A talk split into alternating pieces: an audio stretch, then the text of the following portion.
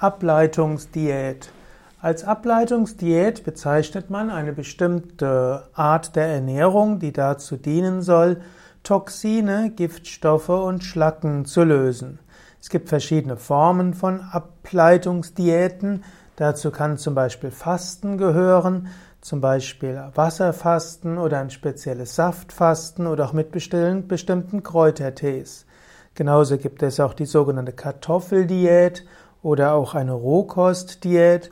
Im Ayurveda gibt es bestimmte Formen von Ayurveda-Fasten, zum Beispiel Kitchari über einen längeren Zeitraum in Verbindung mit bestimmten Ölen, zum Beispiel frische Leinsamenöl, dient als Ableitungsdiät.